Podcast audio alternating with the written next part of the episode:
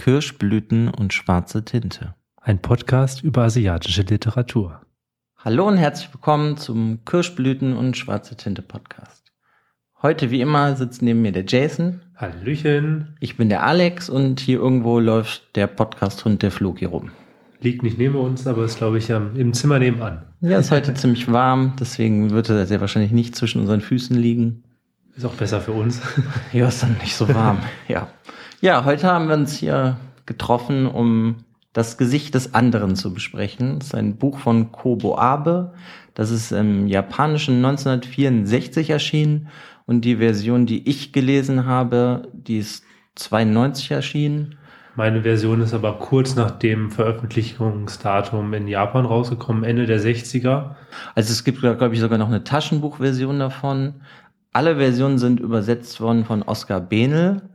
Aber es ist halt eigentlich heutzutage auch schon vergriffen, leider das Buch. Man kann es halt irgendwie nur noch gebraucht kaufen auf Ebay oder irgendwie Amazon oder so. Ja, wir waren auf jeden Fall sehr froh, als wir es dann beide gefunden hatten und haben es dann auch direkt gelesen. Ja, es ja. war eine Jagd, das Buch zu kriegen, ja. für mich auf jeden Fall. Wollte ich schon länger lesen. Ich habe schon ein paar Sachen von Kobo Abe gelesen. Vielleicht können wir mal kurz über Kobo Abe reden. Der wird ja auch so, so genannt, der Kafka Japans weil der relativ komplizierte Bücher halt auch geschrieben hat. Der ist leider auch schon verstorben. Der ist 1993 verstorben. Ist aber 1924 als Sohn eines Arztes in Tokio geboren und ist dann aber in der Mandschurei aufgewachsen. Er hat selber Medizin studiert und 48 seinen Abschluss gemacht, aber das Interessante bei ihm ist, er war nie ein praktizierender Arzt, sondern er hat sich dann darauf oder hat sich dazu entschieden, Schriftsteller zu werden, hat dann eigentlich auch den Rest seines Lebens daran gearbeitet, ein besserer Schriftsteller zu werden. Und von dem, was ich jetzt so gelesen und dann halt daraus verstanden habe, ist, der war auch nie ähm, so, dass er keine Kritik haben wollte, sondern der hat sich eigentlich immer eher über Kritik gefreut, damit er ein besserer Schriftsteller werden kann. Das war sozusagen sein Ziel, einfach ein guter Schriftsteller zu werden oder ein immer besserer. Und da ist dann auch, denke ich mal, das Kafka-ähnliche sozusagen rauskommt. Kafka hat halt auch sein ganzes Leben, er hat nicht so lange gelebt, halt geschrieben.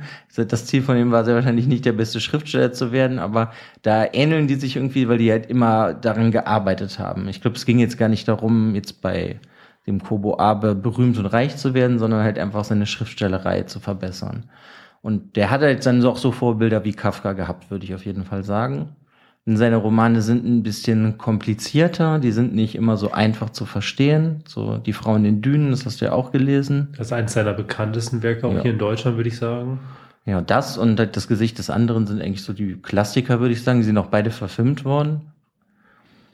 Die habe ich noch nicht gesehen, die Verfilmung, aber die sollen auch sehr gut und sehr surrealistisch sein. Aber ne, da ist es ja auch so, dass man steigt nicht immer so direkt dahinter, was der Autor von einem möchte sondern beziehungsweise die, der Protagonist oder die Protagonisten in seinen Büchern, die werden halt auch immer vor Probleme irgendwie gestellt. Ob die sich die selber die Probleme machen oder die halt von anderen gestellt werden, wie bei ne, die Frau in den Dünen, wo der halt da in diesem Sandloch, Sandloch festhängt. Mhm. Das bereden wir bestimmt irgendwann auch mal, weil das eigentlich auch sehr schön ist. Aber das so, ja, das würde ich sagen, reicht das über den Autor, ja. Ja, würde ich schon sagen. Also es ist so, so diese zentralen Themen des Autors kommen definitiv auch in diesem Buch nochmal vor.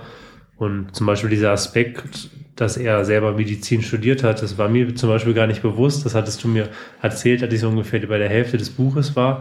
Da habe ich eine ganz andere, habe ich nochmal ganz anders auf dieses Buch geguckt. Also habt ihr mir für das erste, ersten Teil des Buches etwas voraus? ja. ja, ich finde, man merkt das bei dem schon, das, ja, wie soll man das sagen? Der schreibt ein bisschen intelligenter. Also es ist nicht so einfach, sondern er benutzt schon oft auch Worte oder seine Satzkonstrukt ist einfach ein bisschen komplizierter. Ja, man muss definitiv von Anfang an sagen, das ist Arbeit, das so ein Buch von ihm zu lesen. Also ich fand Frauen in Dünen zum Beispiel war nicht so viel Arbeit wie jetzt auch das Gesicht des anderen, weil halt sehr viel auch in dieser Innenwelt, in den Gedankenwelt von dem Hauptprotagonisten spielt.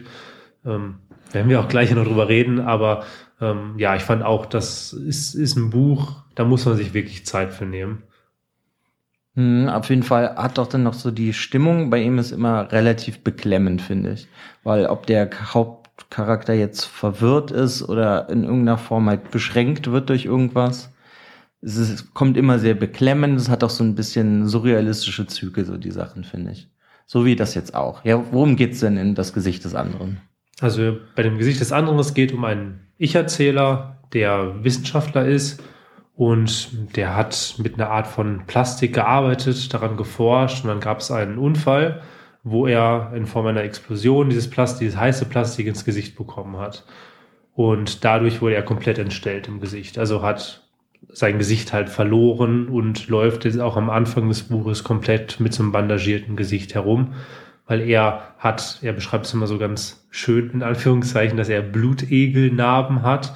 Ähm, habe ich das erste Bild, was ich hatte, war auf jeden Fall direkt eklig. Ähm, deshalb kann ich in irgendeiner Form verstehen, warum er im bandagierten Gesicht herumläuft.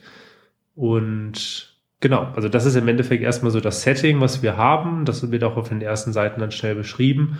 Und er versucht jetzt aber irgendwie eine Lösung zu finden, um damit der Situation jetzt klarzukommen. Wie kommt er damit klar, dass er kein Gesicht mehr hat? So genau. Ja und dann hat er, ist er, der Roman untertitelt, unter, unterteilt in drei Abschnitte. Das sind Notizhefte, die der Hauptcharakter selber geschrieben hat. Also ist auch das, die ganze Geschichte im Endeffekt so eine Reflexion von ihm, weil er das einer anderen Person, seine Gefühlswelt und das, was passiert ist, ja schildert.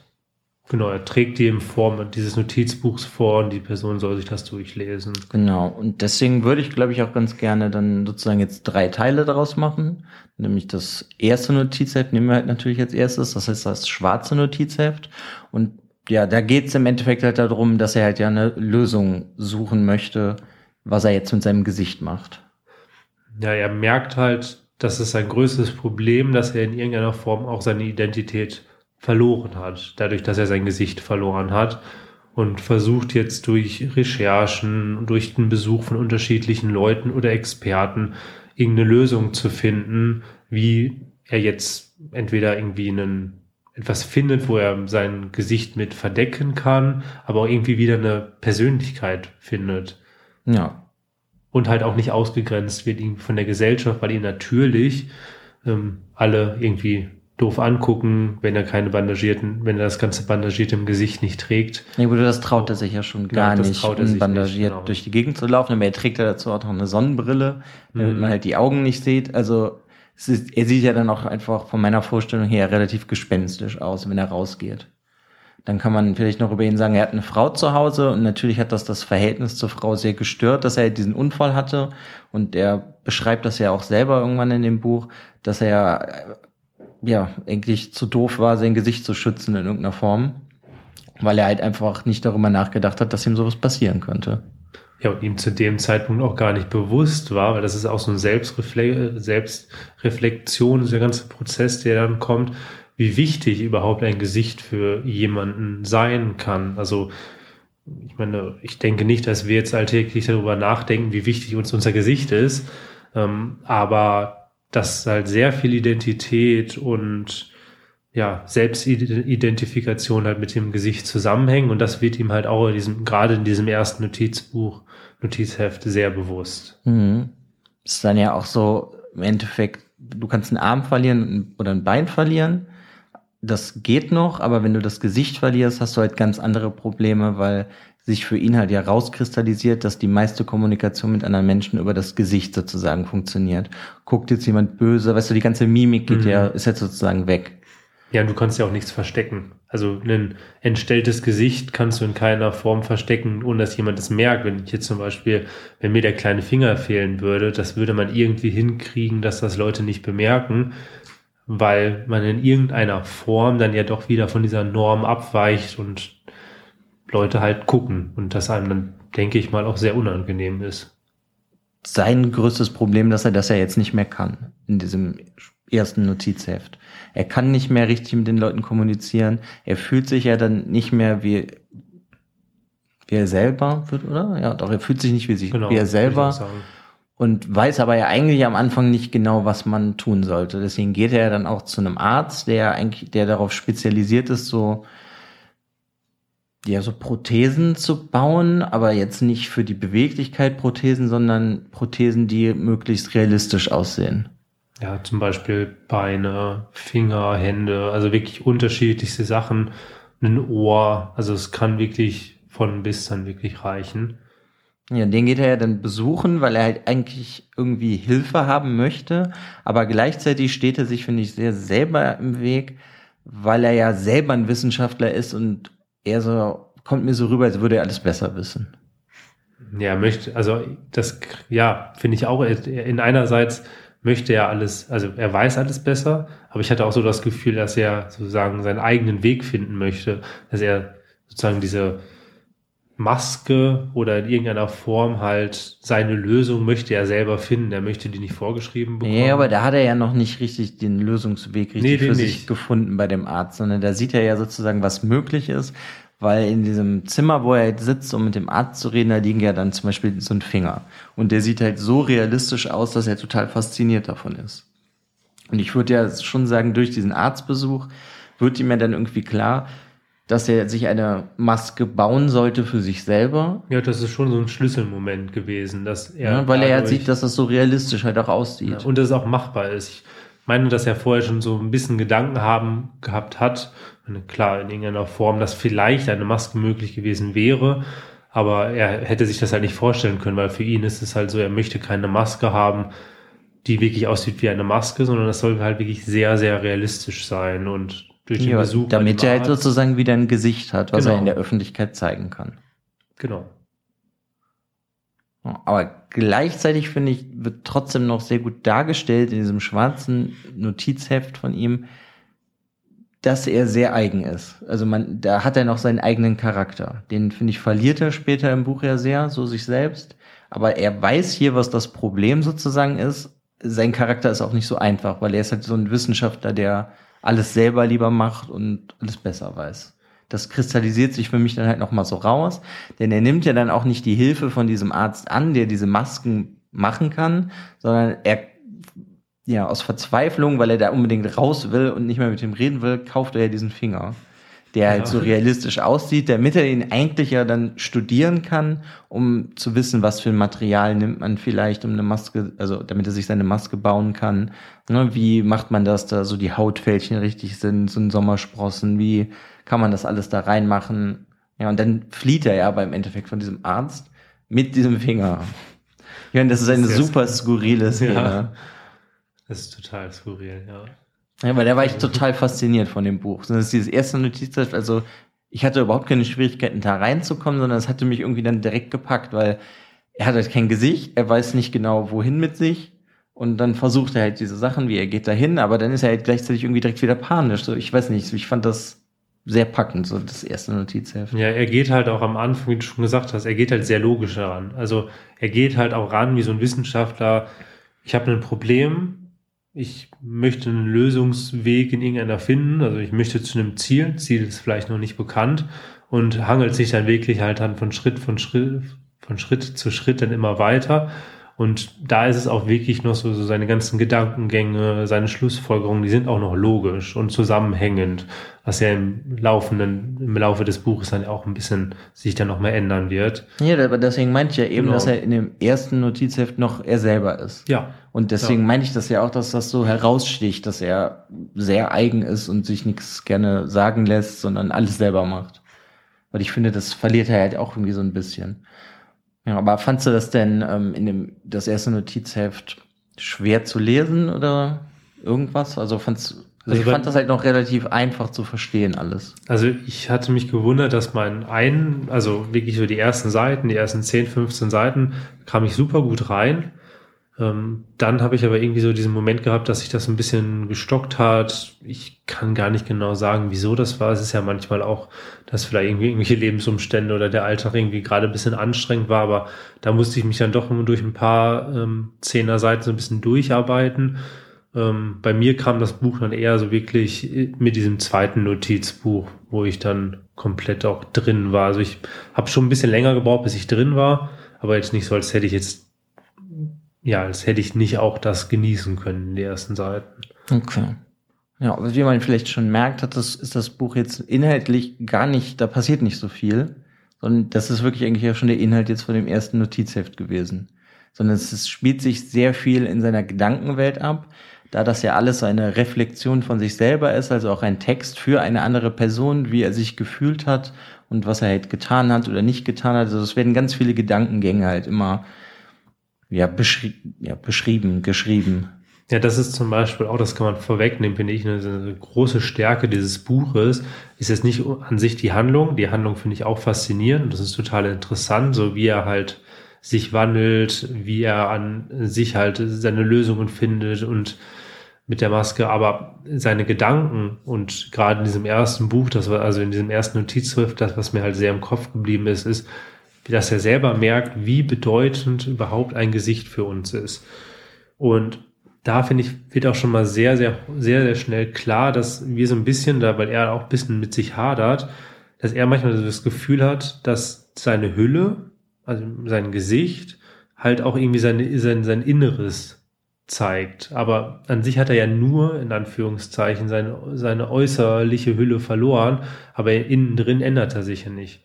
Aber dadurch, dass er sein Gesicht verliert, verliert er in irgendeiner Form seine eigene Identifikation, sein eigenes Selbst. Und nee, aber dann, dann, dann ist das ja nicht so, dass er nur sein Äußeres verloren hat mit dem Gesicht, sondern verliert er ja auch das Innere. Ja, aber dadurch, ne? dass er halt was Äußeres verliert, verliert er halt auch was Inneres. Und ich finde diesen, diesen, diesen Zusammenhang von dieser, was ich, äußeren Hülle und dem inneren Leben, das wird halt dieser, dieser Kontrast, der wird halt in diesem ersten Notizheft total gut gezeigt, inwiefern er sich eigentlich auch so ein bisschen anfängt, aber auch selber zu verlieren. Weil ich finde, da sind schon so die ersten Ströme erkennbar, dass er sich schon, ja, vieles anders hinterfragt, halt auch an einigen Sachen am Zweifeln ist, sich ausgestoßen fühlt. Ja, aber es ist ja. natürlich auch super verstörend für einen selber, wenn man sein Gesicht, glaube ich, natürlich. verliert. Also ich meine, jeder kennt das, wenn man sich vielleicht mal irgendwo verbrennt oder man kriegt eine Narbe halt irgendwo. Aber das ganze Gesicht zu verlieren sozusagen, ist auch, glaube ich, schon ein ganz schöner, harter Schritt. Jetzt vielleicht auch nicht nur für ihn, sondern auch für seine Frau.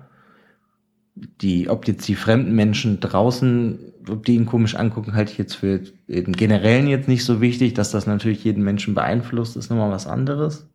Aber eigentlich kann ihm ja die Meinung der anderen Leute egal sein. Aber es beeinflusst ihn ja alles. Das stimmt. Aber ich muss auch da nochmal drauf zurückkommen, dass es dass so ein Gesicht, das finde ich, wurde da einfach nochmal klar und auch so Sachen, die mir, die man vielleicht selber noch nicht drüber nachgedacht hat, seine eigene Identifikation. So, wenn ich jetzt zum Beispiel sage, hey, ich habe den Alex irgendwo getroffen, dann habe ich das ja nicht gesagt, weil ich deinen rechten Zeigefinger gesehen habe oder weil ich deinen linken Zehennagel gesehen habe, sondern weil ich dein Gesicht gesehen habe. Und wenn dir das fehlt, glaube ich, verlierst du wirklich in irgendeiner Form irgendwas von deinem Selbst. Mhm. Was traurig ist, weil du ja einem man selbst ja irgendwie dann doch, ich weiß nicht, ich selber fühle mich eher so in meinem Kopf, so dass ich innen drin ja ich selber bin, daran hat sich ja nichts geändert. Aber nur weil du ein bisschen anders aussiehst, bisschen anders ist natürlich auch wieder in Anführungszeichen gesetzt, wenn du kein Gesicht mehr hast, siehst du nicht nur ein bisschen anders aus. Nee, man ist ja nicht, als hätte er kein Gesicht mehr, sondern sein Gesicht ist halt monströs geworden. Ja, es entstellt das, halt. Ja, ja, das ist ja auch nochmal ein Unterschied, sag mal, wenn er jetzt gar nichts mehr wäre sozusagen, also wenn alles glatt wäre, dann wäre das mhm. natürlich auch verstörend, aber er sieht halt auch, glaube ich, wirklich ekelig aus für die anderen Leute ja. und für ja. sich selber. Ich könnte mir auch vorstellen, dass er sich das, dass er sich selber auch nicht sehen möchte. Ja. Ja, deswegen hat er ja auch diese Bandagen, glaube genau. ich, einfach ständig und macht die halt nur zu Hause ab, wenn er nicht in den Spiegel guckt, um sich das halt irgendwie einzuschmieren. Ja, also ich fand das erste Buch auch nochmal ganz anders faszinierend, weil ich habe eine Bachelorarbeit ja über Mimik gemacht und da fand ich das schon wieder sehr interessant, weil man halt wirklich sehr, sehr viel kommuniziert mit dem Gesicht. Auch ganz unterbewusst. Es gibt ja dann so, ne, so schnelle Reaktionen im Gesicht, die man den Leuten ansehen kann. Das ist ja, wenn dich irgendwas überrascht oder so. Hm. Das kann man ja dem Gesicht halt natürlich alles ansehen. Und er kann das halt jetzt alles nicht mehr. Er kann halt theoretisch nur noch mit den Augen rollen. Ich Wobei die verdeckt er ja auch mit einer Sonnenbrille. Und dahingehend fand ich das ganze Buch sowieso halt nochmal anders spannend, weil ja, ich meine, ich glaube, wir können jetzt auch zu dem zweiten Buch kommen, äh, ein zweites Notizheft kommen, das ist das weiße Notizheft. Und da geht's halt eigentlich nur darum, dass er sich halt eine Maske baut. Aber was für mich geht's, um das vorwegzunehmen, was mir nicht ganz klar war, kann seine Maske denn irgendwelche Mimiken zeigen? Sieht natürlich, glaube ich, hautähnlich aus.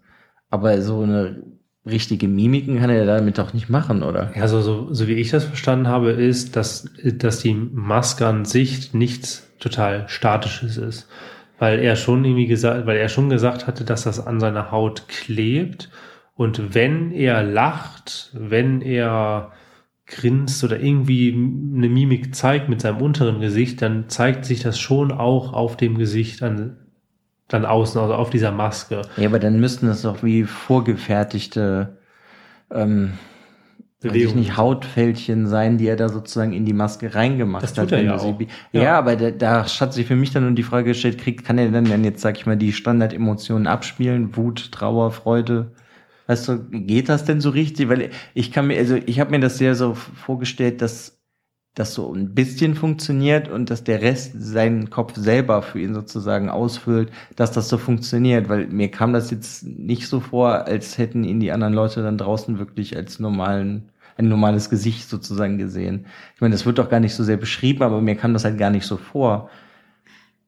Wobei, wenn er, wir springen damit ja schon so ein bisschen an das Ende des Weißen Buches, ähm, er dann ja auch rausgeht, nachdem er diese Maske erstellt hat, dann äh, trifft er das erste Mal ja auf Leute und die, fand ich jetzt, haben nicht drauf nicht so reagiert, als hätte er eine Maske auf. Also das sah, für, also für mich ja, war aber das da ist, da, da ist aber doch das Problem, dass die Perspektive ist eher so, wie er das interpretiert. Ja, okay. Und ich äh, hatte das, ich hatte generell das Gefühl, dass er ganz viel falsch interpretiert in dem Buch.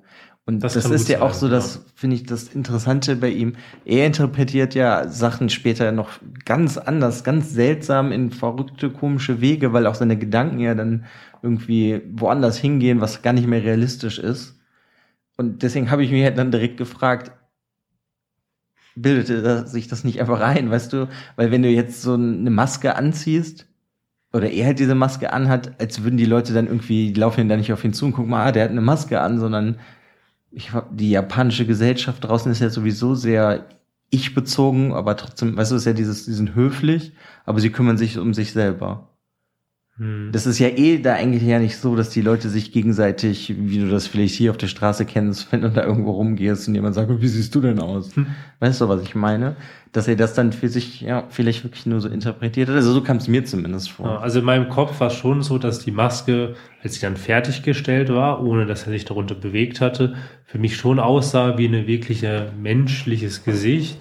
Aber da hast du vollkommen recht. Wenn er jetzt am, am Reden war, klang es auch eher so, dass er sich das ja vorgestellt hatte. Er hat sich ja, er hat sich jetzt irgendwie ein, zwei Mal vor den Spiegel gestellt und geguckt hat, aber geguckt, aber da klang das halt auch eher so, okay, wenn ich jetzt lächle, dann lächelt die Maske leicht mit. Also ich glaube nicht, dass er die Mimik komplett übertragen konnte. Aber wenn wir schon bei dem Thema Mimiken sind, fand ich es total faszinierend, dieser Erstellungsprozess von der Maske, wie das einfach, wie, wie viele Feinheiten es einfach braucht, damit du ein lebendiges Gesicht hast. Er hat das dann ja auch erstellt, diese Maske, und hat dann halt, hat sie sich dann aufgesetzt und hat sich dann total gewundert, weil er meinte, okay, das hat ja überhaupt keinen Charakter. Es hat keinen Charakter, weil er zum Beispiel die Falten vergessen hat. Hm. Weil die Falten ja wirklich so, ein, so eine Sache sind, die setzen sich aus diesen ganzen Emotionen, den Stimmungen zusammen. Wenn du ein sehr fröhlicher Mensch bist, der viel gelacht hat, der dann vielleicht dann hier an der Stirn viele Falten, hat dann vielleicht irgendwelche Lachfalten. Also wie wichtig halt einfach auch zum Beispiel diese Falten dann. Hm, Ja, die, die Falten stehen ja auch so ein bisschen für das Unperfekte. Ja. Weil es ist ja keiner so glatt gebügelt, nenne ich es jetzt mal. Sondern ja, die Gesichter sind ja eigentlich unperfekt, was er ja dann irgendwie interessant oder perfekt sozusagen dadurch macht. Ja, da fand ich zum Beispiel auch, da ist mir das erste Mal total auch bewusst geworden, wie zeitlos dieser Roman ist. Weil das ist ein Problem, was wir heutzutage immer noch haben. Ich meine, Ich glaube jetzt nicht, dass es in den 60er Jahren schon diesen großen Botox-Hype gab, aber da muss ich direkt dran denken. Heutzutage ist es so, du, du, du hast dann, ach, da kommt unser Hund. Hallo. ähm, da in, ist es dann, heutzutage ist es so, wenn du deine, jetzt habe ich den Faden verloren, gib mir eine Sekunde. Meine, wenn du dein Äußeres dir nicht gefällt, dass du das umoperieren lässt, darauf genau. Also, dass du ne? einfach Ja. halt Falten, die ja normal sind für das Altern und auch in einer Form auch schön sind, weil sie ja auch zeigen, es sind ja einfach so, so einfach so Lebenszeichen, dass die dann heutzutage nicht mehr gewollt sind, nicht mehr akzeptiert sind, aber halt total zu einem Gesicht gehören. Ja, aber dann, dann geht's dir doch bestimmt auch so, wenn du dann jemanden siehst, der sich hat irgendwie die Falten wegmachen lassen, dass das irgendwie ein bisschen unecht aussieht. Das sieht überhaupt nicht mehr natürlich aus. Nee, und ich glaube, also weißt du, genau wenn man es übertreibt, ich Ja. denke mal, es gibt halt so, wenn einem manche Stellen nicht gefallen, da kann man natürlich ausbessern, aber ich finde, man sieht das extrem dann bei Leuten, die viel haben machen lassen, Mhm. dass die dann sehr unrealistisch wirken. Meine, es gibt ja Leute, die übertreiben es. Ich habe mal irgendwie so eine Doku über einen gesehen, der sieht aus wie, nee, es gibt über, die sieht aus wie Barbie und einer sieht aus wie Ken. Hm. Weißt du, von diesem Hm, Pokémon. Habe ich auch schon mal gesehen. Ja, Ja. und die sehen ja sowas von unrealistisch dann irgendwann aus. Aber die fühlen sich ja selber nicht unrealistisch. Weißt du, wie in diesem Buch hier, er bildet sich das halt, ne, so interpretiere ich das jetzt mal, er bildet sich das ja ein, dass das so gut funktioniert mit der Maske. So wie diese Menschen halt denken, sie sehen sehr natürlich vielleicht aus. Mhm.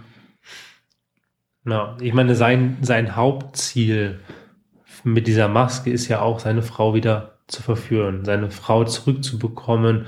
Und darum soll diese Maske ja auch sehr, sehr realistisch sein.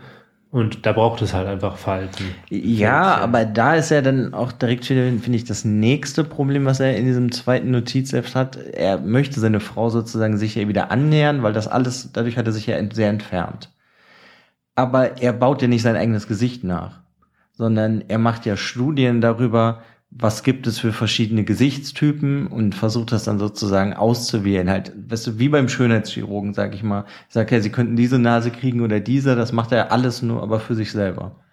Also, und das endet ja dann auch in diesem Notizheft damit, dass er halt irgendwo hingeht und versucht, jemanden dazu von überzeu zu überzeugen und ihm Geld zu geben, dass er ein Stück von seinem Gesicht kriegt, damit er das hat halt wie diese Struktur und sowas zusammengesetzt ist. Hm. Also das ist ja, Ja. auch super wahnsinnig, wie das Nee, er geht. das Highlight in diesem Buch, Ja. finde ich, wie der wirklich dann Das ist Jemand ein Stück aus dem Gesicht weird, rausschneidet. Ja. Auch da wieder sehr surreal. Also irgendwie merkwürdig, aber auch verständlich, weil in irgendeiner Form braucht er das auch, wobei er hätte sich das ja auch einfach von sich selber nehmen können. Aber- ja eigentlich schon, aber er wollte- auch gefragt, aber wobei- er wollte ja dann so eine Genau. gewisse Gesichtsstruktur, nenne ich es jetzt mal, und von nicht seine haben. eigene. Das ist vielleicht auch so ein Punkt, weil er wollte ja nicht seine eigene Struktur, er wollte nicht sein eigenes Gesicht schaffen, sondern ein anderes, ein, das Gesicht des anderen. Ja, ja, aber da liegt doch auch so ein bisschen das Problem drin, dass er sich dadurch ja dann von sich selber immer weiter entfernt, weil er jemanden anderen baut, sozusagen, also das Gesicht jemand eines anderen baut. Ja. Ja, ja. Ne? ja. Dann ist ja eigentlich da das größte Problem für ihn selber, wird ja, kommt ja dann daraus, dass er ja dann damit eine neue Identität gründet oder er wird halt wie so ein bisschen bipolar. Ne? Er hat dann, er ist ja schon ein bisschen gestört dann dadurch. Ja, also es ist auch, wenn er diese Maske aufhat oder auch wenn er sie nicht aufhat, dann redet er auch teilweise, ja, die Maske hat mich dazu verleitet oder weil es sind wirklich ab und an sind es Momente, wo er sich über sich selber wundert, als hätte er wirklich mit dieser Maske, wie du schon gesagt hast, so eine, ja, so eine zweite Ident ja, so, eine, so ein zweites Ich halt. Nee, es ist eine aufgebaut. zweite Identität, Ja. die sich daraus dann langsam bildet. Jetzt in dem zweiten Notizheft fängt das halt so erst richtig an. Aber da ist, da führt es halt ja sozusagen schon hin. Und das finde ich ist halt dann aber auch schon etwas sehr Unverständliches, weil eben geht es ja gar nicht darum, irgendwie sein, sein altes Gesicht perfekter zu machen und er denkt doch eigentlich gar nicht darüber nach, sein altes Gesicht wiederherzustellen, sondern er kommt ja dann sehr ganz schnell auf diesen Trigger für sich, ich mache das ein anderes, das Gesicht des anderen, eines anderen. Das finde ich ein ganz komischer Gedankengang. Ich fand das. Weil dadurch ist ja seine. Identität ist ja so, weißt du, die ist ja schon verloren gegangen vorher. Aber das wäre ja jetzt vielleicht die Chance gewesen, wenn er, sag ich mal, ein schönes Passfoto von sich genommen hätte oder so, hätte sein Gesicht dann nachgebastelt, dass er wieder er selber sein könnte. Aber das versucht er ja gar nicht zu werden. Und dadurch läuft er dann zwangsweise in diese andere Identität rein, die halt nur- nur in Form des der Maske, also des Gesichtsausdruckes sozusagen da ist. Aber es ist ein komischer Gedankengang, fand ich. Ich habe mich am Anfang auch gewundert, warum stellt man nicht einfach sein eigenes Gesicht nach? Weil sein Ziel ist ja gewesen, irgendwie wieder diese Verbindung zu seiner Frau zu bekommen, seine Frau zu verführen. Klar, irgendwann war dieses Verführen natürlich dann größer, wenn du nämlich jemand anderes bist, dass du ja sie irgendwie wieder verführst und damit auch wieder ja, irgendwie einen Teil von ihr wirst, von ihrem Leben, aber auch irgendwie wieder von der, zu der Gesellschaft zurückfindest, weil er sich ja auch so als ein bisschen so ein Aussätziger gefühlt hatte, dadurch, dass er kein Gesicht hatte. Und da hatte ich mich auch erst gefragt, warum stellt er nicht sein eigenes Gesicht nach? Ja, und das ist eine Frage, die wird niemals beantwortet nee. werden, aber das habe ich mich auch gefragt. Das zweite Notizbuch fand ich halt auch sehr, sehr spannend. Das hat mich auch richtig gepackt. Ich fand das auch noch gar nicht so verwirrend geschrieben. Wie es halt sozusagen endet, dass halt dieses Stück Gesicht einem Geld gibt, nee, jemandem Geld gibt, um das ein Stück des Gesichtes von ihm sozusagen rauszuschneiden, damit er das halt nehmen kann, um seine Maske zu basteln. Das fand ich auch sehr krass. Ich fand auch, also das zweite, also das weiße Notizheft, fand ich persönlich auch so das stärkste von allen. Das hat mir unglaublich gut gefallen. Auch so dieser Aufbau, auch diese Gedankengänge und den Verlauf der Geschichte nachzuvollziehen, das war auch nicht schwierig. Ich habe mich da komplett reingefunden, konnte das Buch auch gar nicht weglegen, hab's dann andererseits aber ab und an wirklich weggelegt, um dann diesen Gedankengängen, die er hatte, dann einfach dann in meinem eigenen Kopf nochmal zu verfolgen, gewisse Sachen nochmal drüber nachzudenken und dann auch wirklich so, okay, ja, so sehe ich es ähnlich oder faszinierend, so könnte man es auch sehen. Also es sind wirklich also ich fand Punkte. Sehr, die meisten Gedankengänge irgendwie faszinierend, aber nicht wirklich nachvollziehbar nachvollziehbar jetzt nicht aus meinem Leben, aber manche Sachen, also ein Gedanke, an den ich jetzt gerade denke, ist, er denkt ja darüber nach, seine Frau zu verführen, aber ist dann gleichzeitig total eifersüchtig oder da kommt das erste Mal diese Eifersucht auf, weil seine Frau ja dann nicht auf ihn reagiert, sondern auf, die, auf das Gesicht von einem anderen. Und ja, ist dann auf diesen anderen eifersüchtig. Den Gedankengang kann ich schon überhaupt nicht nachvollziehen, weil ich den Gedankengang da schon vollkommen schwachsinnig finde. Warum macht er sich das Gesicht eines anderen, um damit dann seine Frau zu verführen? Ja, weil er, glaube ich, das Gefühl hat, ja, stimmt, aber er, ich ja, glaube, das ist da dieses, dieses komische Denken, das er im Kopf hat, dass er glaubt, dass seine Frau vielleicht, wenn er jetzt auf sein altes Gesicht nachstellt, seine Frau aber immer an diese Narben denken könnte. Und er deshalb vielleicht sagt, ich muss jemand anderes sein, um sie wieder zu verführen, weil es gibt auch diese eine Schlüsselszene, ich meine, das ist in dem ersten Notizbuch, wo er dann auch seine Hand auf ihren Schoß gelegt hatte oder auf ihren Oberschenkel und sie hat sich abgewendet und hat auch die Hand so weggedrückt. Und das war sozusagen das erste Mal, als er gemerkt hatte, okay, dieser Weg zwischen uns beiden, der ist jetzt verschlossen und der muss wieder geöffnet werden. Und daraufhin hat er hingearbeitet, dann diese Maske zu haben. Und so habe ich es mir so ein bisschen dann hergeleitet, dass er das Gefühl hat, seine Frau wird immer an diesen Narben denken, auch wenn er sein altes Gesicht wieder hält. Da kann ich aber halt immer nur wieder betonen, das ist halt alles nur seine Perspektive. Natürlich, natürlich. Und dadurch ist es so, ja, keine, also es kommt ja auch da gar nicht raus, ob er mal wirklich mit seiner Frau geredet hat, was er meiner Meinung nach nicht hat, weil sonst wäre viele Gedankengänge einfach direkt weg gewesen. Nö, ich glaube nicht, dass sie viel geredet haben. Er ist ja auch immer nach Hause gekommen, hat sich dann in seinem Kabuff da eingeschlossen und hat dann in seiner Maske gearbeitet. Also zu einer richtigen Interaktion zwischen den beiden ist es nie wirklich gekommen, hatte ich auch das Gefühl. Aber genau das ist das, was du meintest. Wir befinden uns halt im Kopf von diesem Charakter, von diesem Hauptprotagonisten. Und so wie er denkt, er, er, ver, er verrennt sich ja auch total in seinen Gedanken. Das wird jetzt dann in dem letzten Notizbuch dann wirklich nochmal stärker, dass er Gedanken anfängt und die dann wirklich bis ins kleinste Detail, in jede Eventualität durchdenkt. Er denkt die sozusagen alle bis zum Schluss, auch also wenn die halt alle nie passieren. Ja. ja, aber so, ich weiß nicht. Also mir kam das schon in dem zweiten viele Gedankengänge auch schon so skurril vor, dass ich das faszinierend finde zum Lesen, aber ich kann dann dann nicht so richtig folgen. Weißt du, was ich meine? Dass ich ja. daher sage, ja, das sehe ich auch so. Das hatte ich nicht. Nee, nee, Weil das, er ist halt stimmt. schon ja in, so entfremdet in diesem zweiten Notizbuch auch von sich selber, weil er nimmt sich in dem zweiten Notizbuch ja auch noch eine eigene Wohnung, also eine zweite, so ein Einzimmer-Apartment, was so ganz karg ist, wo er ja sozusagen dann seine neue Identität wohnt. Ja, er und sein Bruder, sagt er doch auch. Ja, aber das sind ja, ja. aber das sind ja auch alles nur so Sachen, du meinst das mit dem Vermieter, wo er erst, genau. er mietet, also er mietet dieses Einzelzimmer, und dann sagt er dann, wenn er dann mit der Maske da vorbei, nee, dann, nee, wie war das?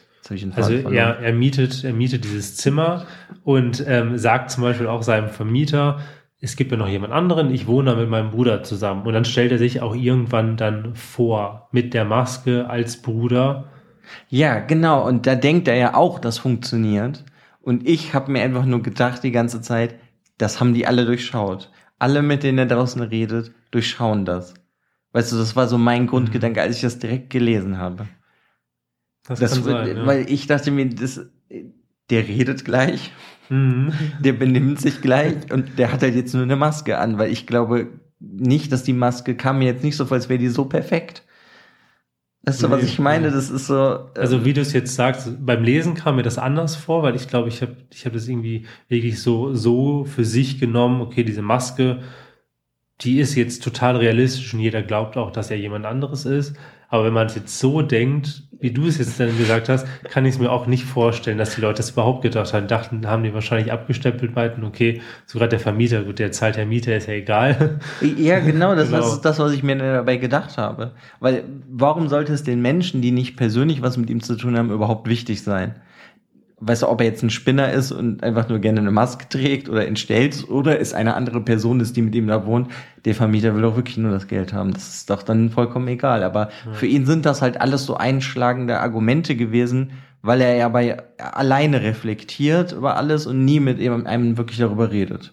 Ich glaube, das ist das größte Problem, was ja dann, können wir auch gleich direkt dann auch mal in das nächste Notizbuch springen, dass das, dass er sich halt, dass er so sehr nur mit sich selber sich beschäftigt. Das ist ja auch am Anfang, merkt man, er ist ein total ich-bezogener Mensch, dass er sich nur mit sich selber beschäftigt, aber manchmal so gewisse Gedankenanstöße von anderen Menschen vielleicht auch mal besser wären, dass er sich nicht so verrennt und das alles tot denkt. Weil jetzt in dem dritten Notizbuch ist es ja dann wirklich so, Das ist das graue das graue Notizbuch, er durchdenkt die Sachen so sehr, dass man auch wirklich als Leser teilweise komplett den Faden verliert.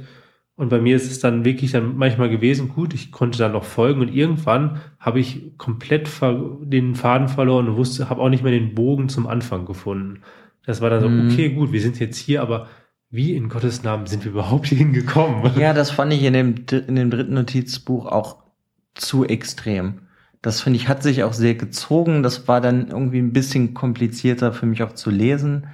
Und da ja, wie du es halt meinst, der schweift so aus mit seinen Gedanken, dass eigentlich ja der Plot auch wieder nur eine Seite so gefühlt ist und der Rest ist einfach Ja. alles nur Gedankengänge.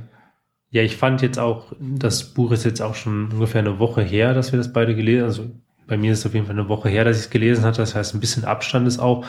Und das Lesen des dritten Notizheftes fand ich auch am alleranstrengendsten, Hm, diese Gedankengänge zu folgen. Jetzt aber so im Nachhinein, und wenn man jetzt auch nochmal drüber redet, ist es schon ziemlich faszinierend, was wie der Autor das dann so geschafft hat, weil man wirklich merkt, wie sehr sich der Hauptprotagonist, er verrennt sich. Er wird halt wirklich, es zeigt so komplett so seine Verwirrtheit, seine Zerrissenheit, ne, seine Zerrissenheit zwischen seinem wahren Ich und dem Ich der Maske. Ähm, Und da wird ja auch so dieses große Thema Eifersucht wird bei ihm ja auch immer schlimmer, die ihn halt halb in so einen kleinen Wahn, nicht schon klein, aber auch in so einen Wahn dann treibt. Ja, der ist komplett in seinem Wahn. Aber das ist, was ich ja das Schockierende und Faszinierende dann da total finde, ist, dass das ja alles ein selbstgeschaffener Wahn ist. Und diese Eifersucht ist auch vollkommen selbst erschaffen. Weil das, ich meine, das haben wir jetzt schon. In diesem dritten Kapitel will er halt mit seiner neuen Identität seine Frau verführen. Um ihr sich eigentlich wieder zu nähern und um wieder sozusagen Fuß zu fassen in der Gesellschaft So würde ich das jetzt so, ne, so Ja. würde ich das sagen, das ist sein Plan dabei. Warum er aber generell auf den Gedanken, für, also da bin ich halt nicht hintergestiegen ist, er versucht eine andere Identität zu haben, also er ist eine andere Person für sich selber und der versucht er mit seiner Frau zu schlafen. Deswegen ist aber sein altes Ich eifersüchtig auf sozusagen die neue Identität oder das neue Ich. Das äh, finde ich ist so, wie nennt man das so, mindblowing, weil Das macht keinen Sinn. Also es ist ja, aber das ist ja das, Ja. was gleichzeitig irgendwie spannend ist. Und ich fand, das hat da das so ein bisschen so eine.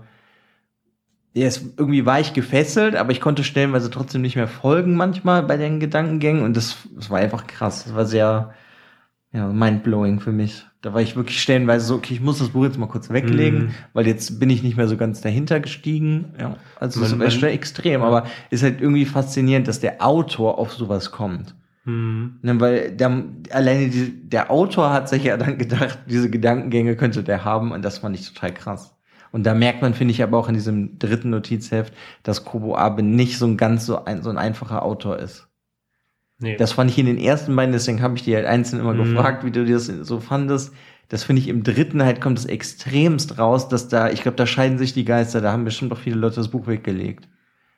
Ja, Weil was ist jetzt verstehen nicht nur könnte. diese japanische Mhm. Skurrilheit, die da drin vorkommt, sondern es ist ja auch, auch dann dieses Kafkaeske, wie man das ja vielleicht so nennt, kommt darin vor. Ja, und diese Gedankengänge in sich, die klingen in seiner Argumentation logisch. Wenn man aber einmal kurz mal drüber nachgedacht hatte, ist das überhaupt nicht mehr logisch, weil er sagt, ich möchte mit meiner, also als andere Identität, möchte ich mit meiner Frau schlafen, um wieder zu der Gesellschaft zu kommen. Gleichzeitig brauche ich aber diesen, ich muss als jemand anderes, aber eigentlich als ich, muss ich mit meiner Frau schlafen, um mich, um irgendwelche, um halt gewisse Tabus zu brechen, um mich dann doch wieder von den gesellschaftlichen Zwängen zu lösen, aber wieder ein Teil der Gesellschaft zu werden. Das ist so, er dreht sich eigentlich die ganze Zeit in diesem Ja, das ist, ja, Hamsterrad. das ist ne? ja, die Maske ist seine neue Verbindung zur Welt, aber gleichzeitig entzieht er sich ja der Gesellschaft, also der Welt mit der Maske. Ja, Das, ist ja so, so dieses doppelt gemoppelte, weißt du, er will dahin, aber gleichzeitig entfernt er sich damit mehr. Ja, da hast du auch dieses, das fand ich auch so ein zentrales Thema, was immer wieder aufgekommen ist, ist dieser Punkt der Freiheit. Weil er einerseits ist es in manchen Momenten, gerade in diesem letzten Notizbuch, ist es ja total das Gefühl, ja, wenn ich eine Maske aufhabe, dann kann ich jemand anderes sein, ich kann mich komplett anders ausleben. Aber andererseits hat, hat er aber auch das Gefühl, dass die Maske ihm eigentlich überhaupt keine Freiheit gibt, weil er ja Nee, weil auf die, die, Maske, also seine neue Identität, übernimmt ihn ja dadurch dann. Ja, und er bewegt sich auf einen Weg, wo es auch einfach kein Zurück mehr gibt. Also, das ja, aber so, weil er das auch alles so extrem macht. Also mir ging es in diesem dritten Notiz halt auch sehr oft so, wo ich mir dachte, redet doch einfach mal mit irgendjemandem darüber. Und ich, also nicht, dass dann vielleicht alle Probleme aus der Welt geschafft werden, aber mir kam das halt auch sehr sofort, weißt du, dass er wie so manisch-depressiv wurde und alles in sich hineingefressen hat und konnte halt irgendwie nicht mehr kommunizieren. Und ich habe mir halt immer nur so bei vielen Stellen gedacht, boah, du musst einfach mal mit einem reden. Und das ist auch so Mhm. dieses, du musst mal, glaube ich, mit deiner Frau richtig reden. Weil seine Frau, ich, ich weiß ja auch nicht, mir kam das jetzt nicht so vor, als wäre ihm seine Frau so mega wichtig, weil er seine Frau ja sozusagen einfach nur als Objekt da haben will. ja, so ne? als Werkzeug, um irgendwie ja, wieder um in, zurückzufinden. zu, zurückzukommen sozusagen in die, in Mhm. die menschliche Welt, nenne ich es mal, Ja. so raus aus seinem Kopf. Ja. Aber ich, ich habe halt mir schon gedacht, irgendwie am Anfang des dritten Notizbuches, dass es zum Scheitern verurteilt alles. So was er da so tut. Weil das konnte auch gar nicht irgendwie, das, also es ist, ist, also an sich, das konnte gar nicht irgendwie logisch ausgehen oder gut ausgehen, weil er sich ja, man merkt wirklich, das ist auch dieser Aufbau von diesen Notizbüchern fand ich da auch sehr gut, man merkt wirklich, wie er sich immer mehr halt verrennt. Er verrennt sich in seinen eigenen Gedanken. Für ihn ist das irgendwie logisch. Wenn er merkt, dass er an einem Punkt ist, wo es vielleicht nicht mehr logisch ist oder nicht mehr so wirklich einen Zusammenhang gibt, dann biegt er halt einfach ab, wo es ihm dann in dem Moment besser gepasst hat. Und seine, seine Masse, also er hatte ja schon vorher das Gefühl, dass er wahnsinnig wird vor Eifersucht. Das heißt, er hätte das Ganze ja auch stoppen können. Aber was tut er? Nein, er macht, er hält an seinem Plan fest. Nee, Und- weil er ja doch denkt, dass es seine einzige Lösung ist. Ja, Ist halt aber trotzdem wahnsinnig. Ja, ich meine, wir können ja auch sozusagen mal da zu dem Ende kommen von der Geschichte in dem Buch, weil er verführt ja dann auch seine Frau mit dieser Maske. Ne? Er hat dann ganz verrückte Pläne, indem er sich ihr irgendwie ernährt, sozusagen an der Bushaltestelle. Und dann geht er mit ihr essen und dann schlafen sie miteinander. Aber er kommt ja dann da selber gar nicht drauf klar. Ja, weil das Weil- so ne? einfach auch ist. Ja, das Ja. einmal es ist so einfach, dann hat er das geschafft, er zieht aber dann auch nachts nicht die Maske natürlich da aus, weil er will ja diese neue Identität sein. Also der, die Affäre will er selber sein, mit der seiner Frau, ne, der Mhm. etwas mit seiner Frau hat. Aber gleichzeitig liegt er ja dann da im Endeffekt schon nachts neben seiner Frau und hat dann, ist dann wieder eifersüchtig. Ja, weil er sich auch gedacht hatte, ja, wenn sie das bei mir macht, macht sie das auch bei anderen. Wie kann das denn sein, dass, an, dass fremde Männer so einfach zu ihr den Kontakt finden? Und wird daran wirklich total verrückt, aber das ist so, er hat das ja alles so geplant und er hat ja am Anfang bei der Erstellung der Maske, hat er schon drüber nachgedacht, okay, es gibt diese vier Kategorien, meine ich, waren das. Ähm, auf welche Kategorie könnte meine Frau denn am allermeisten stehen? Und danach hat er dann halt auch die Maske gemacht. Das heißt, das war ja von Anfang an sein Ziel, seine Frau zu verführen. Und als er sie dann verführt hatte, war das aber dann doch nicht richtig. Und Ja. Also es ist ja sehr skurril. Auf jeden Fall hat er ja sein Ziel erreicht und dann finde ich kommt dann ja auch so gegen Ende dann auch richtig raus, dass diese Notizhefte, die hat er jetzt für seine Frau geschrieben. Das sind jetzt alles so diese Ereignisse, die passiert sind, sind so ungefähr, denke ich mal, in einem Jahr passiert. Und mit diesen Notizbüchern möchte er sich seiner Frau irgendwie erklären. Ja, sie, seiner Frau erklären, sich irgendwie dann aber auch, ich weiß nicht, ob er irgendwie auch um Vergebung bitten möchte, Nee, aber ich, weiß ich nicht. Also ich meine, klar, irgendwo schon, deswegen will er sich ja erklären, dass sie versteht, warum das jetzt alles so passiert ist. Und er, sag ich mal, in diesen Notizbüchern beichtet er, er ja auch, dass er ihr Liebhaber sozusagen ist. Aber ich finde, der Erzähler geht halt super krass davon aus, dass seine Frau sich mit seinen Problemen auseinandersetzen muss. Weißt du, da ist gar nicht die Frage, ob sie das will, sondern für ihn muss sie das ja.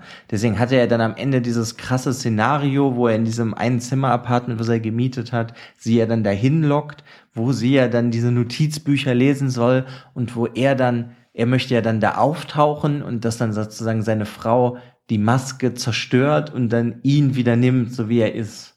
Hm, Und ja, das kann ja gar nicht funktionieren. Nee, Also, das sowieso nicht, aber da merkst du, finde ich halt auch, also mir, da geht es mir die ganze Zeit in diesem dritten ähm, Heftchen so, dass er halt alles, alles nur in seinem Kopf sich abspielt. Und das hat nichts mehr mit der Realität zu tun, weil er hat ja nie mit ihr über irgendwas geredet.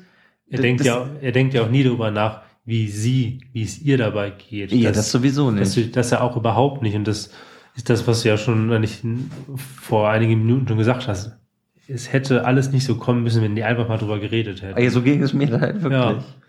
Ja. Und, an, und dann endet, nachdem halt dieses graue Notizbuch dann zu Ende ist, gibt es dann noch einen Brief von der Frau, weil er kommt in diesen Raum zurück, erwartet seine Frau dort und sie ist nicht da. Mhm. Er guckt sich dann den Tisch an, sieht die Hefte und sieht, okay, eigentlich ist ja eigentlich fast nichts berührt worden, aber da liegt ein Brief. Öffnet diesen Brief und dann lesen wir halt diesen Brief von seiner Frau. Und in diesem Brief steht halt in Kurzform eigentlich drin, dass sie von Anfang an Bescheid wusste. Und wir haben ja auch darüber schon mal nachgedacht und kurz gesprochen, dass wir beide auch so das Gefühl hatten, natürlich wusste sie Bescheid. Also er, er hat sich da in seinem Zimmer die ganze Zeit verkrochen und ich, so heimlich tourisch hat er jetzt auch nichts gemacht, hat dann drauf geachtet, wenn er aus dem Zimmer gegangen ist und hatte die Maske da schon auf, dass sie ihn nicht sieht, aber also man lebt ja zusammen, dass sie nichts gemerkt hatte, kann ich mir nicht Ja, vorstellen. da ne? ist dann, finde ich, halt das, was er halt gar nicht vorher für sich selber betrachtet hat, dass ja noch mehr dazu gehört als das Gesicht. Es hat ja auch eine Art damit zu tun, wie spricht man, wie drückt man sich aus, wie ist die Gestik. Weißt du, ist ja nicht alles nur Mimikkommunikation. Nee. Und das sagt sie ihm ja auch. Sie hat halt ihn direkt erkannt, weil er auch seine Ausdrucksart und seine medizinischen Begriffe, die er benutzt beim Reden, da wusste sie halt natürlich direkt, dass er das Mhm. ist mit einer Maske. Als er sich an sie rangemacht Ja. hat. Und das, ich, ich, das war so das, ja, das ist das, was ich mir die ganze Zeit schon während des Lesens gedacht habe, dass die Leute das merken. Und sie ist ja dann eigentlich der Beweis dafür, dass die Leute merken, dass es er ist oder dass es halt jemand ist mit einer Maske und nicht, oh, eine ganz andere Identität steht hier vor mir, ein ganz anderer Mensch. Das, das zeigt ja eigentlich auch, auch wenn du dein Gesicht, das Hauptwerkzeug, also eigentlich das Hauptmittel deiner Ident- Identifikation, deiner äußeren Identifikation, auch wenn du das verlierst, verlierst du es ja auch in irgendeiner Form nicht. Weil die Leute werden dich immer noch erkennen. Du, identifizierst dich nicht nur durch dein Gesicht, sondern halt durch alles, was du bist.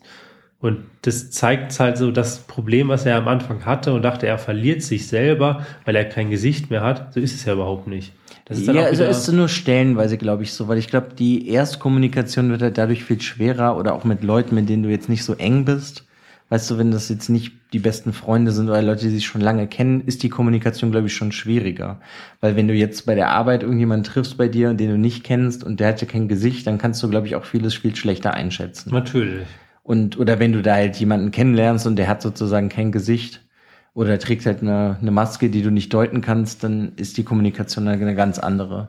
Er Aber- kann dir viele Sachen gar nicht so einfach unterbewusst vermitteln, wie du ihm das vermitteln kannst. Aber das ist, da kommt zum Beispiel in diesem grauen Notizbuch, um kurz darauf zurückzukommen, da hat er einen kurzen Gedanken, den fand ich total faszinierend, den fand ich total toll, den er aber nie wieder aufgreift. Und das ist dieser Gedanke von, wir sind nicht alleine.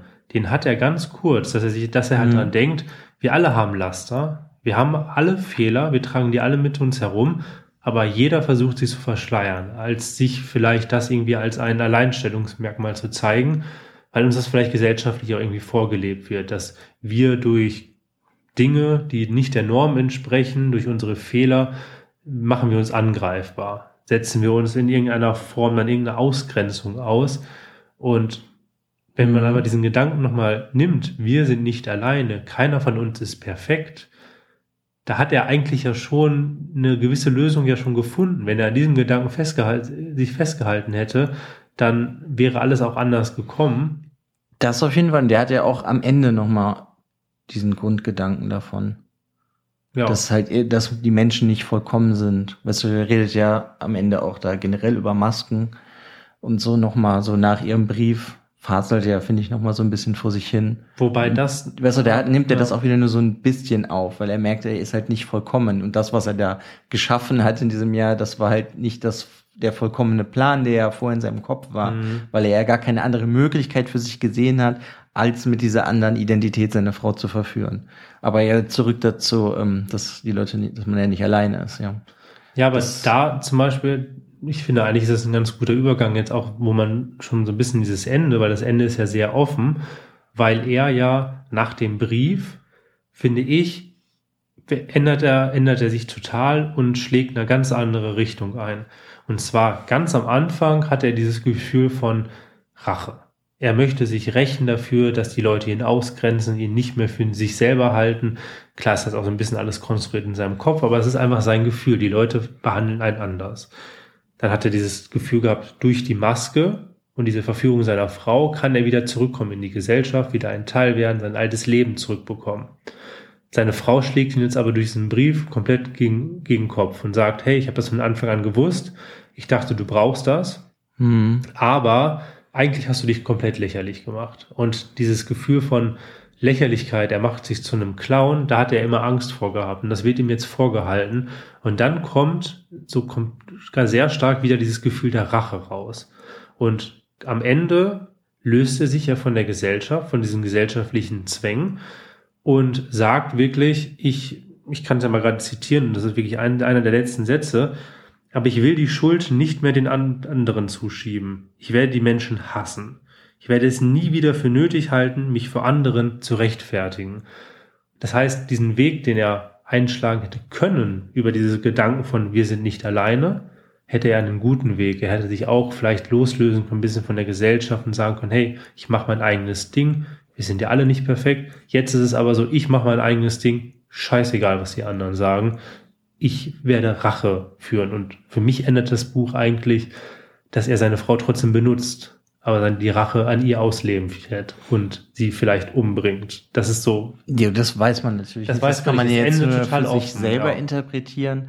Ja, klar. Also ich meine, aber seine Frau hat ja durch diesen kurzen Brief, den sie ihm dann hinterlassen hat, sein komplettes Weltbild, was sich in diesem letzten Jahr von ihm dann aufgebaut hat, komplett zerschmettert. Komplett. Deswegen will er ja jetzt Rache an den Menschen nehmen. Ja. Weil er ja halt gemerkt hat, dass seine wirren Gedankengänge ihn doch nicht dahin geführt haben, auch wenn er dachte, das ist die einzige Lösung, das so zu machen. Aber das heißt, für, du hattest auch das Gefühl, dass das Buch jetzt nicht unbedingt für ihn positiv geht. Das heißt, nee, dass er in aber, der Zukunft in äh, keine positive Richtung geht. Also ich habe das auf jeden Fall so interpretiert, dass seine Frau ihn verlässt, weil sie sich das halt nicht mehr bieten lässt, was ich komplett nachvollziehen konnte. Mhm. Dass sie sozusagen sagt, ich warte doch jetzt hier nicht auf dich und mach diese Sachen, die du dir hier ausgemalt hast weißt du, dass ich die Maske zerstöre und dich wieder sozusagen in die Gesellschaft hole, ja, weil hätte er sich einfach mal von Anfang an mehr um sie vielleicht gekümmert oder hätte auch mit ihr kommuniziert, wäre das vielleicht gar nicht so passiert, ne? Oder hätte man halt einfach mal darüber geredet, hey, mir geht's nicht gut, seitdem ich kein Gesicht mehr habe. Ja, und dass er dann halt die Rache an den Menschen nimmt, ja, das ist, finde ich, für ihn ist das sehr schlüssig für den Charakter, dass er das machen will. Mhm. Weil er hat ja jetzt nichts mehr. Weißt du, der Job hat ihm ja nichts mehr bedeutet, seitdem er halt kein Gesicht mehr hatte. Und jetzt, wo seine Zweitidentität, die er sich aufgebaut hat, auch nicht funktioniert hat, nichts hat funktioniert, ist Rache das einzige Mittel, was ihm noch bleibt. Ja. Ja, das ist dann auch für mich so dieses Gefühl, es endet sehr offen, was ja schön ist, weil es viel Interpretationsbedarf dann auch gibt und überhaupt eine Interpretation möglich ist. Aber für mich ist die Zukunft nicht ungewiss, rosig. aber nicht rosig, definitiv. Ja, und ich, ich glaube, wenn ich seine Frau wäre, würde ich mich definitiv ähm, ja in Acht nehmen. Ja, das, ja gut, ich weiß nicht, vielleicht ist sie auch so schlau und geht einfach ganz weg. Das Aber ich meine, sie erkennt ihn ja sowieso, wenn er irgendwo ist. ja, genau. Aber er, er war ja eigentlich auch gar nicht, ja, ich meine, doch, er hat sich ja auch irgendwann so eine Art, das haben wir natürlich jetzt nicht erzählt, weil ich das auch eigentlich nicht ganz so wichtig finde, weil es nie so viel vorkommt. Er hat sich ja auch diese Schreckschusspistole geholt, Na, ähm, die er sozusagen brauchte, um seine zweite Identität sozusagen auszuarbeiten, weil er ja auch so Gedankengänge hatte, dass er vielleicht irgendjemanden überfallen will, um, ne, er wollte um auch sich irgendwas zu beweisen dann und wieder. er wollte ganz anders sein als sein Ja. früheres Ich und sich da durch Aber ich denke mal, das ist für ihn sozusagen das Verhängnis gewesen, dass er vielleicht hätte lieber an seinem Alt, an seiner alten Identität hätte festhalten sollen ja, und vielleicht daran arbeiten sollen. Und er hätte meiner Meinung nach auf jeden Fall zu einem richtigen Arzt gehen sollen, der vielleicht hätte sein Gesicht irgendwie besser wiederherstellen können. In, Ja, einer, in irgendeiner Form, also in einer Maske, weil Ja. wäre so äh, mit einer Maske besser als sowas zu machen, was er gemacht hat. und ganz aber er zentral ja, reden. Ne? Also, ja, das auf jeden Fall. Ich finde aber, man hat bei ihm auch sehr gemerkt, dass er sehr depressiv dadurch geworden ist und der sich sozusagen, hat sich ja sein eigenes Loch gebuddelt, wo er gar nicht mehr rausgekommen ist. Er lebt in seinem kleinen Mikrokosmos. In seinem kleinen Mikrokosmos hat alles Sinn gemacht, so wie er sich das gedacht hatte. Hat ja auch alles sehr genau durchdacht. Aber dass das in der Realität nicht so vorkommt, weil er hatte ja dann auch das geplant, dass seine Frau diese Notizbücher liest, hat genau gesagt, okay, du wirst jetzt nach einer halben Stunde noch nicht ganz fertig sein, deshalb komme ich nach einer halben Stunde rein, wo du aber fast dann am Ende bist und dieses Buchgefühl zuschlägst und so, okay, so funktioniert die Realität. Ja, aber er ist halt wie ne? so, er ist ja manisch, so richtig. Ja. Also ist ja vom Wahnsinn befallen. Ich, also es, ich finde es halt krass, was in dem Buch passiert. Und ich finde es auch krass, dass man halt, wenn man das halt liest, was ich dem Buch auf jeden Fall gut heiße, ist, man kann sehr, sehr viel nachdenken darüber. Ich finde es nur persönlich fand es halt in dem dritten Abschnitt ein bisschen zu viel, worüber man dann nachdenken konnte. Oder sollte. Weil Ja. zu viele Gedankengänge kamen. Und teilweise wurden halt Gedankengänge angestoßen, die halt ins Nichts führten. Und auch wenn du darüber nachgedacht hast, waren die unlogisch oder haben, waren nicht zielführend. Aber ich, das war ziemlich sicher halt der Sinn dieser Gedankengänge von dem Autor Kobo Abe, dass der halt dadurch zeigen wollte, inwiefern er sich halt verliert, er halt auch nicht mehr so ganz logisch denkt. Das haben wir am Anfang gesagt. Das erste Notizbuch ist komplett logisch gedacht. Da denkt er von Anfang bis Ende logisch, hat ein Problem, findet eine Lösung. Jetzt hat er nur noch mehr Probleme, wenn er darüber nachdenkt. Immer Ja, mehr. Das auf jeden Fall. Ja. Ja, ist auf jeden Fall ein faszinierendes Buch. Ich weiß nicht, wie würdest du das denn bewerten?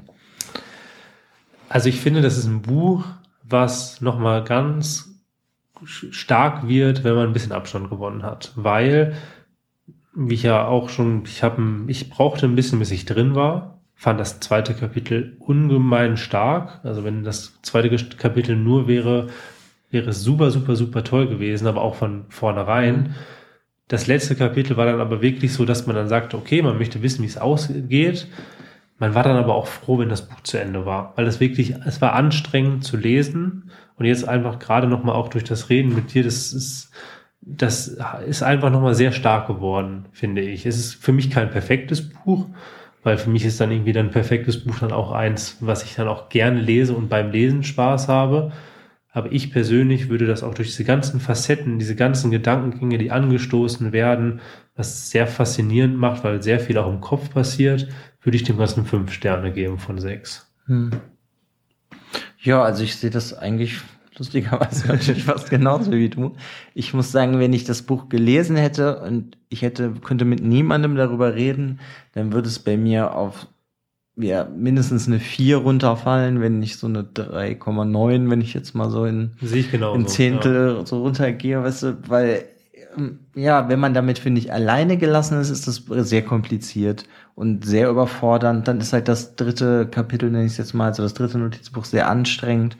Aber dadurch, dass man jetzt das natürlich für den Podcast hier gelesen hat und man darüber redet und dann merkt man halt natürlich auch, ah, der eine sieht das so, der andere so, würde ich das auch auf fast schon, ja, so eine fünf auf jeden Fall hochsetzen.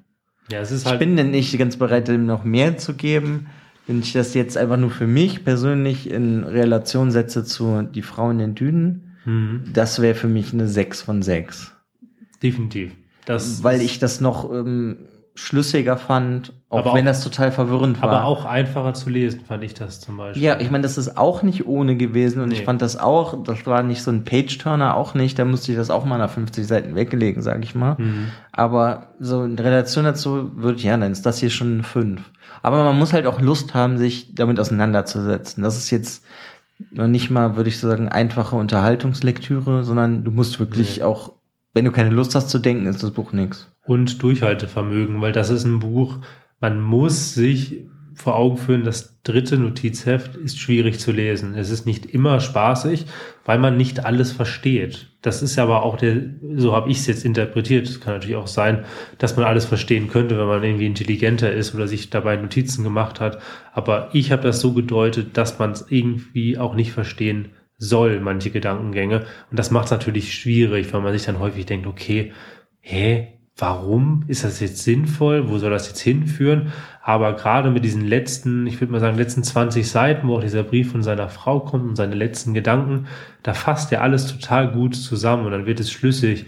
Das heißt, wenn man das Buch abgebrochen hat nach drei Vierteln, man, es fehlen ihm diese letzten 20 Mhm. Seiten, dann wird man dieses Buch wahrscheinlich sehr schlecht bewerten, weil das fehlt dann wirklich. Ich fand auch wirklich den Brief von seiner Freundin fand ich großartig. Der war Ja. wie so, für mich so ein bisschen Genugtuung, so, weil ich mir so dachte halt, oh, Protagonist, du bist so doof. Was machst du da? Und seine Frau einfach ihm das halt links und rechts um die Ohren knallt sozusagen, weil ich mir jetzt bei vielen Stellen auch schon gedacht habe, Ja. was bist du für ein Idiot? Oder Ja. Es ist wirklich auch nochmal so, bei mir war es nicht so stark, also ich habe auch schon gedacht, okay, was tust du? So ein bisschen auch so, was tust du, du Idiot? Was ist ja ein bisschen merkwürdig, was du da tust, aber ähm, für mich war das wirklich auch nochmal so eine Drehung in der Handlung durch das von der Fra von seiner Frau, dass sie dann doch schon Bescheid wusste. Aber ja, doch, Ja. ein schönes Buch. ja, schön, aber anstrengend. Ja, aber auch das manchmal, man muss natürlich auch Lust drauf haben, aber manchmal ähm, kann man sehr viel halt auch aus so einem schwierigen Buch dann ziehen. Ja, Lust also ich drauf hat. würde doch auf jeden Fall sagen, wenn das jemand, irgendjemand interessiert, dann sollte man gucken, dass man das kriegt, irgendwie vielleicht auf Ebay, auf Amazon oder Ebay Kleinanzeigen. Da kann man das mal vielleicht für nicht ganz so viel Geld kriegen. Gerade wenn man zum Beispiel die Taschenbuchausgabe möchte, die vielleicht ein bisschen abgegriffen ist, die kriegt man für gewöhnlich eigentlich schon noch irgendwo. Es muss ja nicht immer so sein wie wir, die gefühlt jeden Tag in den unterschiedlichsten Online-Buchhändlern gucken, die gebrauchte Bücher verkaufen, ob das irgendwo mal super erhalten ist in einem Hardcover. So muss es ja auch nicht sein. Hat ja auch ein bisschen gedauert, bis wir das dann gefunden hatten und beide hatten. Ähm, Ja, gut, aber wohl das Buch auch wieder so eins von denen war, die waren irgendwie vor zwei, drei Jahren, war das super günstig zu kriegen. Und da hatte ich aber gerade keine Lust oder hatte dann schon zu viele andere Bücher von dem gekauft und gelesen. Und dann, wenn es dann einen interessiert, ist es dann auf einmal mega teuer. hm, Also ja. das ist auch ein, eins davon. Da gibt's ja auch so ein paar andere, sei wie bei dem Ryu Murakami, blaue Linien auf transparenter Haut. Das ist ja auch irgendwie Vergriffen hin und her komplett, ja. geflogen im Preis, mal günstig, mal teuer. Also wenn ihr es irgendwo mal günstig seht und ihr habt Lust mal das Ganze zu lesen, dann ja, greift zu. Genau, ja, und falls es einer von euch gelesen habt und ihr gerne, weiß ich nicht, irgendwas dazu zu sagen habt, könnt ihr sehr gerne schreiben bei auf Instagram. Kirschblüten und schwarze Tinte, alles zusammengeschrieben und mit UE, weil es kein Genau. U gibt. Und ja, wir würden, würden uns freuen, einfach mal zu wissen, hat es euch gefallen? Was haltet ihr davon? Was haltet ihr davon, wie wir darüber reden? Vielleicht auch einfach mal so, ne? Vielleicht gibt es auch Punkte, die nicht ganz so logisch gewesen sind oder die ihr anders verstanden habt. Wir sind da auch immer offen dafür, einfach auch mal eure Gedanken zu hören. Und dann hätte ich jetzt noch zum Abschluss meinen Lieblingssatz aus dem Buch. Für mich war es jedenfalls ein großer Gewinn, erkannt zu haben, dass mein wirkliches Gesicht bloß eine unvollkommene Maske war.